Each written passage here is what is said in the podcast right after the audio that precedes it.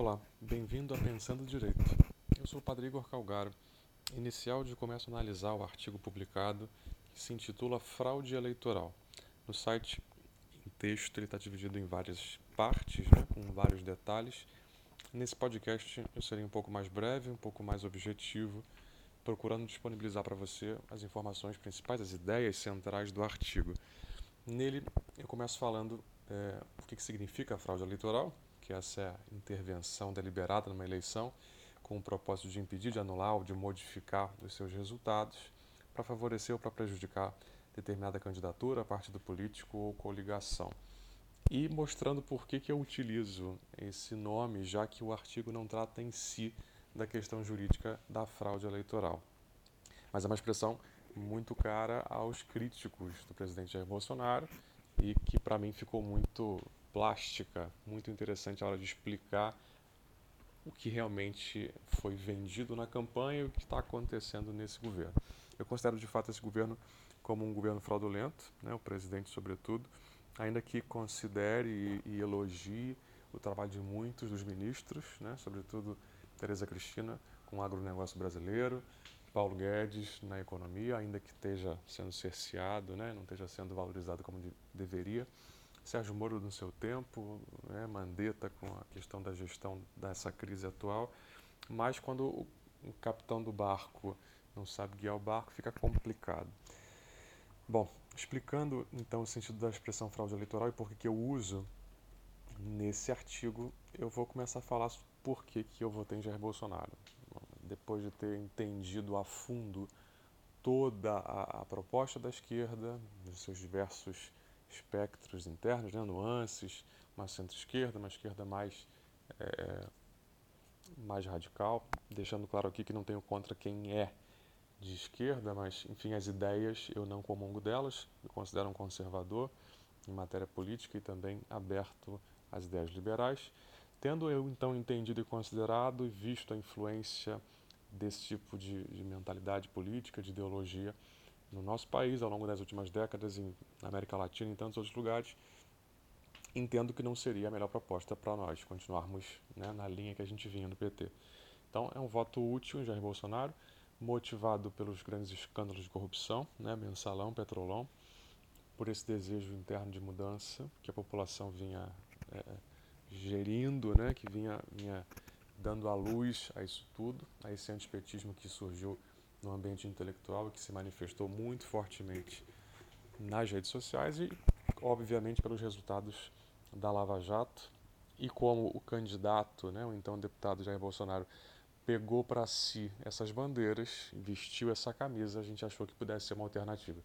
Embora em primeiro turno eu sempre é, tivesse feito muitas críticas a ele, tivesse considerado como uma pessoa incapaz, ignorante, que mostrava isso claramente, demorei a me convencer que seria a única opção de voto possível e assim me convenci que no segundo turno não havia como ficar neutro, ainda que não me sentisse nada confortável em votar nele. Enfim, tendo votado em Jair Bolsonaro, consegui é, ver o quanto esse governo foi positivo no princípio, né, nas iniciativas por um enxugamento do Estado, ainda que todo o histórico político dele, de relações próximas, né, do candidato não não me agradasse. Bolsonaro sempre foi né, corporativista, sempre votou ali junto com o PT, junto com outros partidos de centrão, naqueles projetos que beneficiavam algumas categorias. Amigo de Eduardo Cunha, de Roberto Jefferson, a pessoa que tinha secretária parlamentar vendendo açaí em Mambucaba e recebendo dinheiro do nosso povo, um cara que botou um filho né, na, como candidato com 17 anos de idade para ser vereador do Rio, que colocou o outro como assessor de, do deputado Roberto Jefferson em Brasília, mas morava no Rio, estudava no Rio. Então tem toda um histórico de pequenas atitudes de corrupção, né? Do velho jeitinho brasileiro de ir vivendo. E um cara desse que é encarar é, uma esquerda super articulada, super desenvolvida, super culta, que se baseia aqui né, em Antônio Gramsci, na Escola de Frankfurt, em tantos autores, grandes pensadores da nossa história. Esse cara com essas com esses furos todos, quer vestir uma bandeira né, de superética contra a corrupção e liberalismo econômico do dia para a noite, porque nunca foi um liberal, e quer convencer todo mundo. Bom, é um grande populista, reacionário, não é uma pessoa que tem uma linguagem em si e atitudes bélicas, uma pessoa que tem um histórico de declarações muito complicados contra a mulher, contra gays, contra negros, enfim, mil polêmicas, mas acima disso tudo, engolindo isso tudo, a gente pensa, eu pensava na época no futuro, né? No resultado para o Brasil, enfim, algo maior do que tudo isso. Na minha cabeça, os ministros-chave desse governo, Paulo Guedes, Sérgio Moro e outros, iriam de fato conduzir né, os pés, as mãos, os olhos desse presidente e a gente ia ter um grande resultado. Quatro meses depois, começam as revelações né, do, do relatório do COAF e aí todo aquele histórico. Apesar dos recordes batidos pela Bolsa de Valores, apesar né, do enxugamento da máquina pública, do início disso, do alinhamento dele com Trump, com Israel, tudo isso me agradou muito. Né, a, apresentação da proposta da reforma da Previdência, embora uma reforma muito austera que exigiria sacrifícios de nós, mas aí a gente foi ver também lá na frente, né?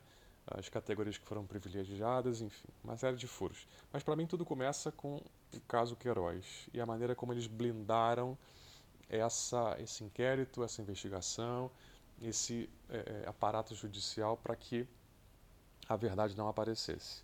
Para mim isso, isso é muito emblemático, isso fica muito é, gravado, né? As manobras, o recorrer ao STF, tentar ter foro privilegiado, né? Dez recursos, né? O Flávio tentou até hoje e todos foram negados, mas conseguiu barrar aí em dois momentos, né? Via Gilmar Mendes e Toffoli as investigações. Por isso também vai se articular para que a CPI da Lava Toga não aconteça.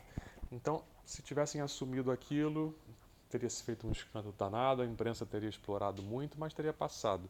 Mas como tem todo um passado ali de, de, de falcatruas, de situações né, que merecem uma explicação e a gente sabe muito bem por que, que não se explica, porque tem cheiro da mesma velha política de sempre, a gente vai começando a ver, caramba, não era exatamente tudo aquilo que a gente esperava.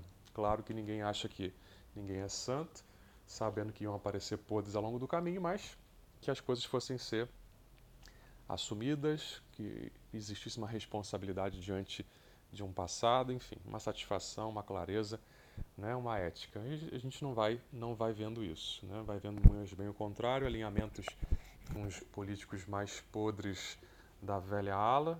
Estamos vendo aí agora o centrão, né, as articulações, todos os resultados disso. Então, para mim, começa ali. Essa primeira parte do artigo, eu estou comentando, então, basicamente isso. Espero que você tenha gostado do nosso conteúdo, aqui em podcast, também em texto, e que visite mais vezes o nosso site. Um grande abraço. Pensando direito, explore novas ideias, organize sua mente.